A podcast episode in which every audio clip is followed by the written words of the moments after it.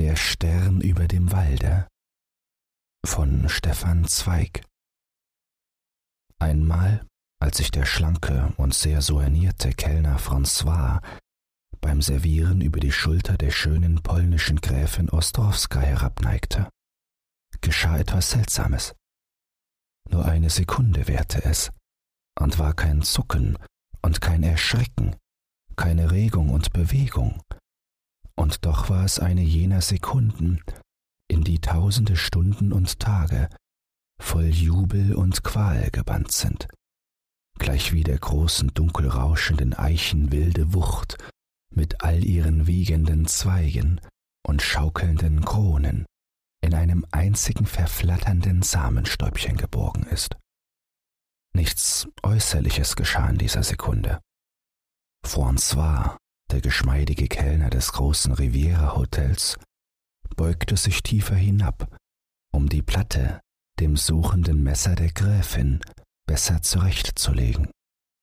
Doch sein Gesicht ruhte diesen Moment knapp über der weichgelockten, duftenden Welle ihres Hauptes, und als er instinktiv das devot gesenkte Auge aufschlug, sah sein taumelnder Blick in wie milder und weißleuchtender Linie ihr Nacken sich aus dieser dunklen Flut in das dunkelrote, bauschende Kleid verlor.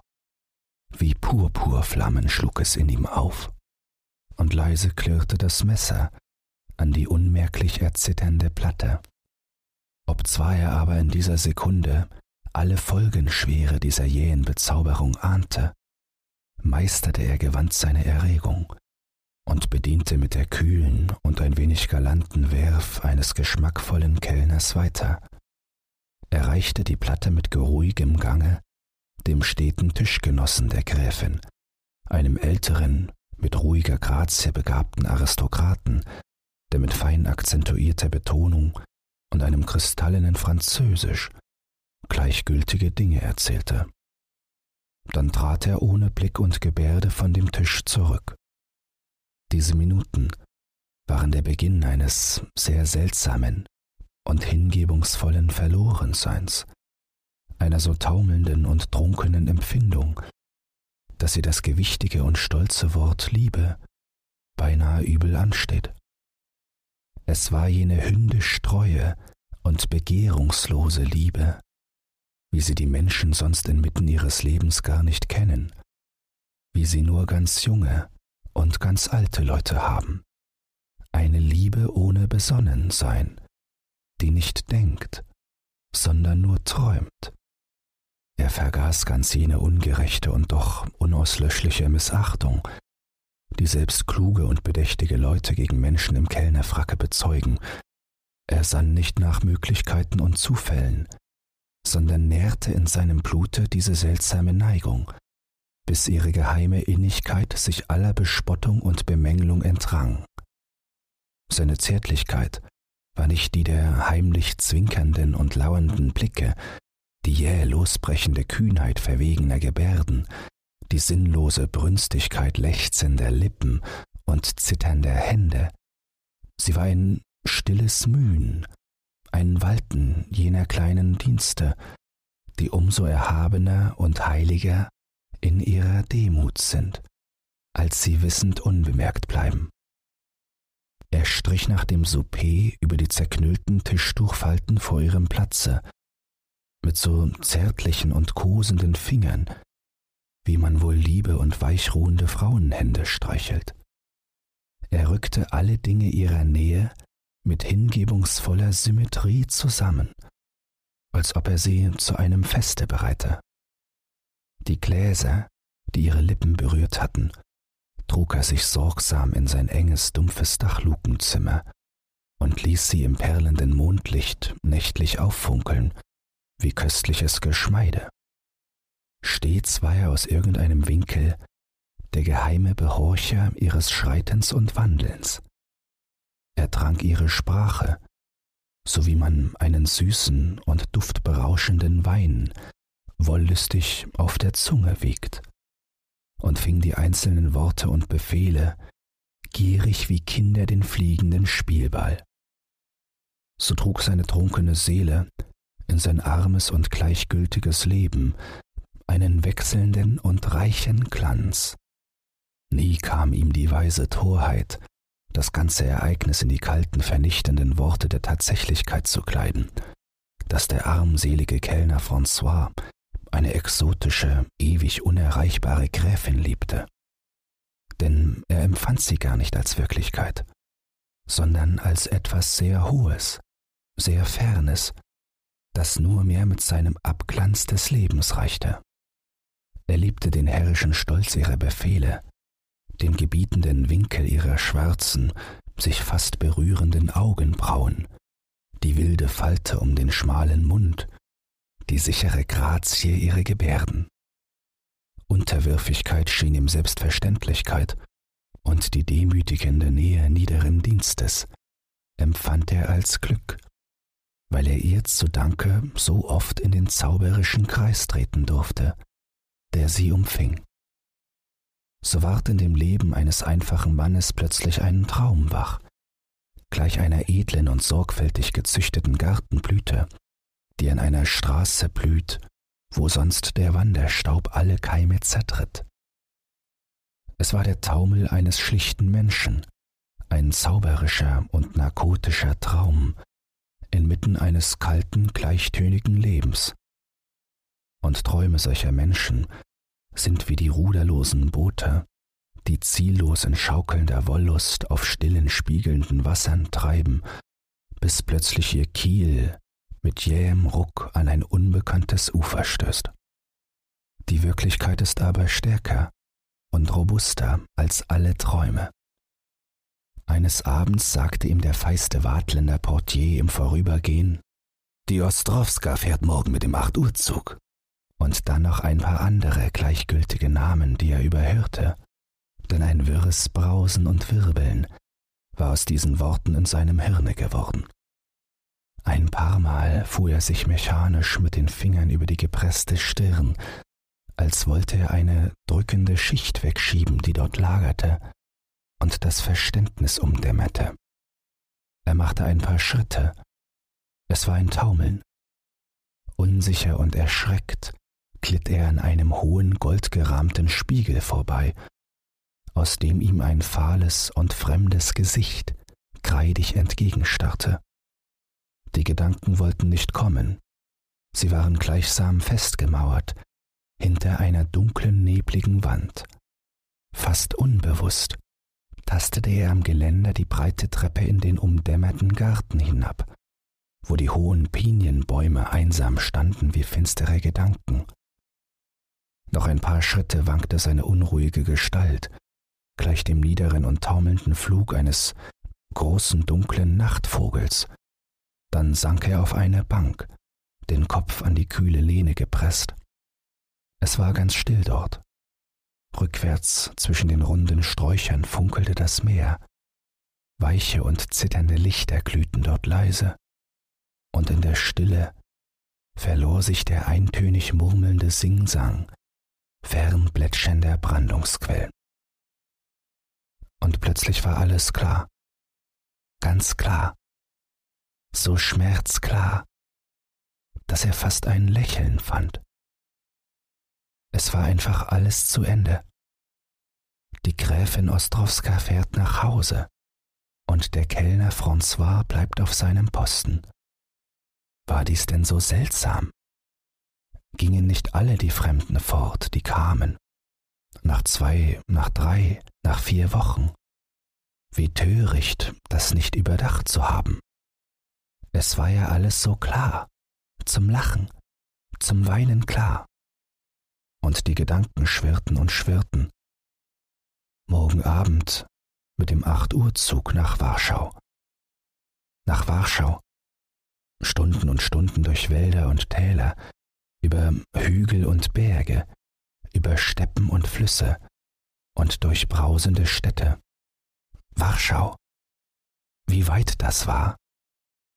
Er konnte es sich gar nicht ausdenken, aber im tiefsten fühlen dieses stolze und drohende, harte und ferne Wort. Warschau. Und er Eine Sekunde flatterte noch eine kleine träumerische Hoffnung auf. Er konnte ja nachfahren und dort sich verdingen als Diener, als Schreiber, als Fuhrknecht, als Sklave, als frierender Bettler dort auf der Straße stehen, aber nur nicht so furchtbar ferne sein, den Atem derselben Stadt nur atmen, sie manchmal vielleicht vorüberbrausen sehen, nur ihren Schatten sehen, ihr Kleid und ihr dunkles Haar. Schon zuckten eilfertige Träumereien empor. Aber die Stunde war hart und unerbittlich. Er sah das Unerreichbare nackt und klar. Er rechnete. Hundert oder zweihundert Franc Ersparnisse im besten Fall. Das reichte kaum die Hälfte des Weges. Und was dann? Wie durch einen zerrissenen Schleier sah er auf einmal sein Leben, fühlte, wie arm, wie kläglich, wie hässlich es jetzt werden musste. Öde, leere Kellnerjahre, zermartert von törichter Sehnsucht. Diese Lächerlichkeit sollte seine Zukunft sein. Wie ein Schauder kam es über ihn. Und plötzlich liefen alle Gedankenketten stürmisch und unabwendbar zusammen. Es gab nur eine Möglichkeit. Leise schwankten die Wipfel in einer unmerklichen Brise. Eine finstere schwarze Nacht stand drohend vor ihm. Da erhob er sich sicher und gelassen von seiner Bank und schritt über den knirschenden Kies zu dem großen, in weißem Schweigen schlafenden Hause empor. Bei ihren Fenstern blieb er stehen. Sie waren blind und ohne ein funkelndes Lichterzeichen, daran sich träumerische Sehnsucht hätte entzünden können. Nun ging sein Blut in ruhigen Schlägen, und er schritt wie einer, den nichts mehr verwirrt und betrügt. In seinem Zimmer warf er sich ohne jede Erregung auf das Bett und schlief dumpfen, traumlosen Schlaf bis zum rufenden Morgenzeichen. Am nächsten Tage war sein Gebaren gänzlich in den Grenzen sorgfältig gezirkelter Überlegung und erzwungener Ruhe. Mit kühler Gleichgültigkeit erledigte er seine Pflichten, und seine Gebärden hatten eine so sichere und sorglose Gewalt, dass niemand hinter der trügerischen Maske den herben Entschluss hätte ahnen können. Kurz vor der Stunde des Dinners eilte er mit seinen kleinen Ersparnissen in das vornehmste Blumengeschäft und kaufte erlesene Blumen, die ihn in ihrer farbigen Pracht wie Worte anmuteten. Feuergolden glühende Tulpen, die wie eine Leidenschaft waren, weiße, breit gekränzte Chrysanthemen, die wie lichte und exotische Träume anmuteten, schmale Orchideen, die schlanken Bilder der Sehnsucht und ein paar stolze betörende Rosen und dann erstand er eine prächtige Vase aus opalisierendem, funkelndem Glase. Die paar Francs, die ihm noch blieben, schenkte er im Vorübergehen einem Bettelkinde mit rascher und sorgloser Gebärde und eilte zurück. Die Vase mit den Blumen stellte er mit wehmütiger Feierlichkeit vor das Kuvert der Gräfin, das er nun zum letzten Male mit einer voluptuösen, und langsamen Peinlichkeit bereitete. Dann kam das Dinner. Er servierte wie immer, kühl, lautlos und geschickt, ohne aufzuschauen. Nur zum Ende umfing er ihre ganz biegsame, stolze Gestalt mit einem unendlichen Blicke, von dem sie nie wusste. Und nie erschien sie ihm so schön wie in diesem letzten wunschlosen Blick.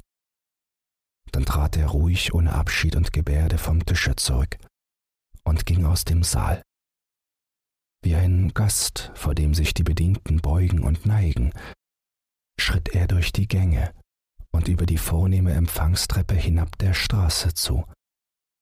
Man hätte fühlen müssen, dass er mit diesem Augenblick seine Vergangenheit verließ. Vor dem Hotel blieb er eine Sekunde unschlüssig stehen, dann wandte er sich den blinkenden Villen und breiten Gärten entlang einem Wege zu. Weiter, immer weiter wandelnd in seinem nachdenklichen Promenadenschritt, ohne zu wissen wohin. Bis zum Abend irrte er so unstet in träumerischem Verlorensein. Er sann über nichts mehr nach, nicht über Vergangenes und nicht über das Unabwendbare. Er spielte nicht mehr mit dem Todesgedanken, so wie man wohl noch in den letzten Augenblicken den funkelnden, mit tiefem Auge drohenden Revolver prüfend in der wägenden Hand hebt und wieder senkt. Längst hatte er sich das Urteil gesprochen. Nur Bilder kamen noch, in flüchtigem Fluge, gleichziehenden Schwalben. Zuerst die Jugendtage, bis zu einer verhängnisvollen Schulstunde, da ihn ein törichtes Abenteuer aus einer verführerisch wirkenden Zukunft jählings in das Gewirr der Welt stieß. Dann die rastlosen Fahrten, Mühen um Taglohn, Versuche, die immer wieder missglückten, bis die große finstere Welle, die man Schicksal nennt, seinen Stolz zerbrach und ihn an einen unwürdigen Posten warf. Viele farbige Erinnerungen wirbelten vorüber, und schließlich glänzte noch die sanfte Spiegelung dieser letzten Tage aus den wachen Träumen. Und jählings stießen sie wieder das dunkle Tor der Wirklichkeit auf, das er durchschreiten musste. Er besann sich, dass er noch heute sterben wollte. Eine Weile sann er über die vielen Wege nach, die zum Tode führen, und wägte ihre Bitterkeit und Behendigkeit gegeneinander ab bis ihn plötzlich ein Gedanke durchzuckte. Aus trüben Sinnen fiel ihm jäh ein finsteres Symbol ein, so wie sie, unwissend und vernichtend, über sein Schicksal hinweggebraust war, so sollte sie auch seinen Körper zermalmen. Sie selbst sollte es vollbringen, sie selbst ihr Werk vollenden und nun hasteten die Gedanken mit unheimlicher Sicherheit. In einer knappen Stunde, um acht Uhr, ging der Express ab, der sie ihm entführte. Dem wollte er sich unter die Räder werfen, sich zerstampfen lassen von der gleichen stürmenden Gewalt, die ihm die Frau seiner Träume entriss. Unter ihren Füßen wollte er verbluten die Gedanken stürmten und stürmten gleichsam jubelnd einander nach. Er wusste auch den Ort. Weiter oben am Waldhang, wo die rauschenden Wipfel den letzten Blick auf die nahe Bucht verdunkelten. Er sah auf die Uhr. Fast schlugen die Sekunden und sein hämmerndes Blut den gleichen Takt. Es war schon Zeit, sich auf den Weg zu machen. Nun kam mit einem Male Elastizität und Zielsicherheit in seine schlaffen Schritte. Jener harte, eilige Takt, der das Träumen im Vorwärtswandeln ertötet. Unruhig stürmte er in die dämmernde Pracht des südlichen Abends der Stelle zu, wo zwischen den fernen, bewaldeten Hügeln der Himmel eingebettet war, als purpurner Streif. Und er eilte vorwärts, bis er an das Geleise kam, das mit seinen beiden silbernen Linien vor ihm aufglänzte und seinen Weg geleitete. Und sie führten ihn in gewundenem Zuge aufwärts durch die tiefen duftenden Tale, deren dunstige Schleier das matte Mondlicht durchsilberte. Sie lenkten ihn in steigendem Gange in das Hügelland, wo man sah, wie ferne das weite, nachtschwarze Meer mit seinen funkelnden Strandlichtern aufglänzte. Und sie zeigten ihm endlich den tiefen, unruhig rauschenden Wald, der das Geleise in seinen sinkenden Schatten begrub.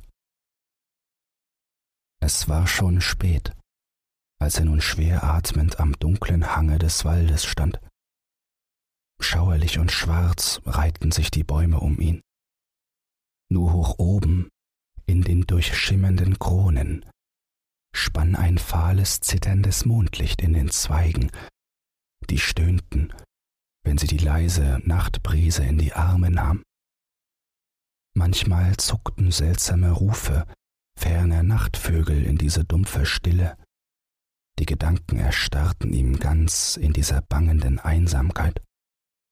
Er wartete nur, wartete und starrte, ob nicht unten an der Kurve, der ersten ansteigenden Serpentine, das rote Licht des Zuges auftauchen wollte. Manchmal sah er wieder nervös auf die Uhr und zählte die Sekunden. Dann horchte er wieder nach dem fernen Schrei der Lokomotive. Aber es war eine Täuschung. Ganz still wurde es wieder. Die Zeit schien erstarrt zu sein. Endlich glänzte fern unten das Licht. Er fühlte in dieser Sekunde einen Stoß im Herzen, wusste aber nicht, ob es Furcht oder Jubel war. Mit jäher Gebärde warf er sich hin auf die Schienen. Zuerst fühlte er einen Augenblick nur die wohlige Kühle der Eisenstreifen an seiner Schläfe, dann horchte er. Der Zug war noch weit. Minuten mochten es wohl dauern. Noch hörte man nichts außer dem flüsternden Rauschen der Bäume im Wind. Wirr sprangen die Gedanken, und plötzlich einer, der blieb und sich wie ein schmerzhafter Pfeil in sein Herz bohrte, dass er um ihretwillen starb und sie es nie ahnen würde, dass nicht eine einzige leise Welle seines aufschäumenden Lebens die ihre berührt hatte, dass sie nie wissen würde, dass ein fremdes Leben an ihrem gehangen, an ihrem zerschmettert sei. Ganz leise keuchte von ferne durch die atemstille Luft der rhythmische Gang der steigenden Maschine. Aber der Gedanke brannte unvermindert weiter und folterte die letzten Minuten des Sterbenden. Näher und näher ratterte der Zug, und da schlug er noch einmal die Augen auf. Über ihm war ein schweigender blauschwarzer Himmel und ein paar rauschende Kronen, und über dem Walde ein weißer, blinkender Stern, ein einsamer Stern über dem Walde. Schon begannen die Schienen unter seinem Kopfe leise zu schwingen und zu singen, aber der Gedanke brannte wie Feuer in seinem Herzen und in dem Blicke, der alle Glut und Verzweiflung seiner Liebe fasste. Alle Sehnsucht und diese letzte schmerzliche Frage fluteten über in den weißen leuchtenden Stern, der mild auf ihn niedersah. Näher und näher schmetterte der Zug, und der Sterbende umfing noch einmal mit einem letzten unsagbaren Blick den funkelnden Stern, den Stern über dem Walde. Dann schloss er die Augen. Die Schienen zitterten und wankten. Näher und näher stampfte der ratternde Gang des fliegenden Zuges, dass der Wald dröhnte wie von großen, hämmernden Glocken. Die Erde schien zu taumeln. Noch ein betäubendes, sausendes Schwirren, ein wirbelndes Getöse, dann ein schriller Pfiff, der ängstlich tierische Schrei der Dampfpfeife und das gelle Stöhnen einer vergeblichen Bremse. Die schöne Gräfin Ostrowska hatte im Zug ein eigenes reserviertes Coupé.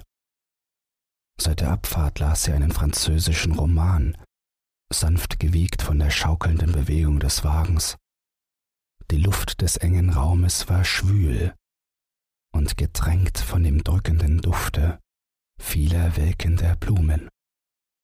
Schon nickten von den prächtigen Abschiedskörben die weißen Fliedertrauben müde herab, wie überreife Früchte.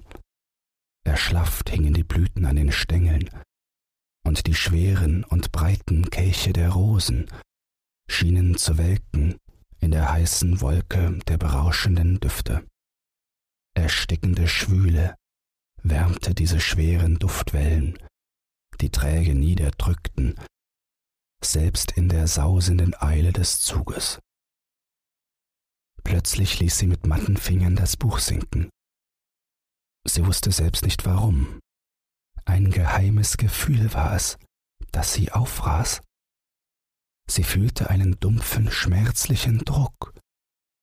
Ein jäher, unverständlicher, beklemmender Schmerz umpresste ihr Herz.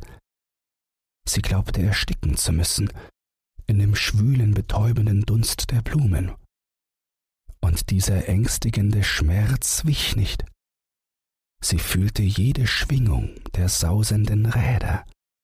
Das blinde Vorwärtsstampfen marterte sie unsäglich. Eine plötzliche Sehnsucht packte sie, den eilenden Schwung des Zuges hemmen zu können, ihn zurückzureißen von dem dunklen Schmerz, dem er entgegenstürmte.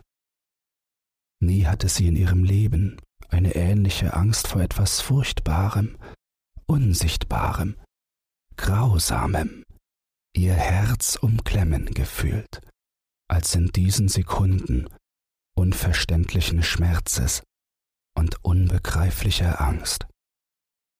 Und immer wilder wurde dieses unsagbare Gefühl, immer enger der Druck um die Kehle. Wie ein Gebet stöhnte in ihr der Gedanke, dass der Zug anhalten möge. Da plötzlich ein schriller Signalpfiff, der wilde, warnende Schrei der Lokomotive und das klägliche, knirschende Stöhnen der Bremse. Und verlangsamt der Rhythmus der fliegenden Räder, langsamer und langsamer, dann ein ratterndes Stammeln und ein stockender Stoß. Mühsam tappt sie zum Fenster, um die kühle Luft zu trinken. Die Scheibe rasselt nieder. Draußen schwarze stürmende Gestalten, fliegende Worte von wechselnden Stimmen, ein Selbstmörder unter den Rädern, tot auf freiem Feld. Sie zuckt zusammen. Instinktiv trifft ihr Blick den hohen, schweigenden Himmel und drüben die schwarzen, rauschenden Bäume. Und über ihnen ein einsamer Stern über dem Walde. Sie fühlt seinen Blick wie eine funkelnde Träne. Sie sieht ihn an und spürt jählings eine Traurigkeit, wie sie sie nie gekannt. Eine Traurigkeit voll Glut und Sehnsucht, wie sie in ihrem eigenen Leben nie war. Langsam rattert der Zug weiter. Sie lehnt in der Ecke und spürt leise Tränen über die Wangen tropfen. Die dumpfe Angst ist gewichen. Sie fühlt nur noch einen tiefen, seltsamen Schmerz, dessen Spur sie vergebens nachsinnt. Einen Schmerz, wie ihn verschreckte Kinder haben, wenn sie in finsterer, undurchdringlicher Nacht plötzlich erwachen und fühlen, dass sie ganz einsam sind. Wenn dir dieses Hörbuch gefallen hat, dann teile es oder lass eine Podcast-Bewertung da. Zudem hast du die Möglichkeit, unter den Show Notes bei Spotify anhand von Umfragen und Kommentaren mitzubestimmen, wohin es mit diesem Podcast gehen soll. Du hast Lob, Kritik oder einen Textwunsch? Dann lass es mich wissen. Doch nun viel Spaß beim nächsten Hörbuch und eine geruhsame Nacht.